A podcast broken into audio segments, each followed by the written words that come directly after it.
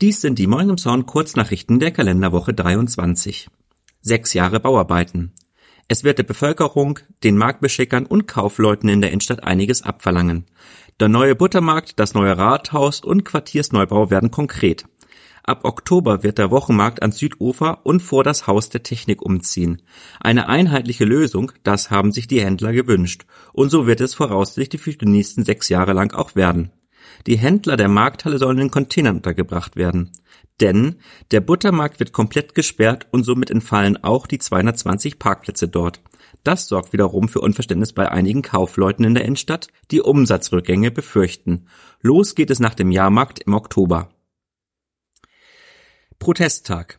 Am kommenden Mittwoch, den 14.06., wird man in Emshorn wie in ganz Deutschland schwer an Medikamente kommen. Grund ist, dass die Apotheken bestreikt werden, da nach Meinung der meisten ApothekerInnen die Vergütung nicht gut genug ist. Die Honorarsätze wurden seit 2004 nicht mehr angepasst. In dem Zorn wird voraussichtlich nur die Apotheke am Wedenkamp bei Herr Junger geöffnet sein. Radiologie zieht um. Der Mietvertrag mit den Regiokliniken wurde nicht verlängert und deshalb wird das Projekt Disco gestartet. Denn aus der ehemaligen Diskothek an der Kurt-Wagner-Straße wird nun die modernste Radiologie Schleswig-Holsteins. Circa 12 Millionen Euro investiert Semmelhag in das Gebäude. Das größte Gerät, ein 3 Tesla MRT, muss mit einem Kran durchs Dach gehoben werden. Der Zeitplan ist eng, denn ab Januar 2024 muss der Betrieb am neuen Standort starten. 14 Ärztinnen und 50 Mitarbeitende arbeiten dann an dem neuen Standort. Ziel ist es, dass die Patientinnen nicht wie derzeit sechs bis acht Wochen auf einen Termin warten müssen. Deshalb vergrößert sich die Radiologie mit dem Umzug noch einmal.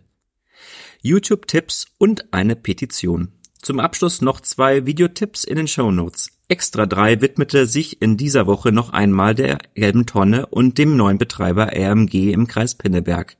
Die Emshorner Künstlerin Ruth Alice Kosnick erklärt in einem knapp acht Minuten langen Video ihr Kunstwerk Lauf der Krückau in Ramelosgang.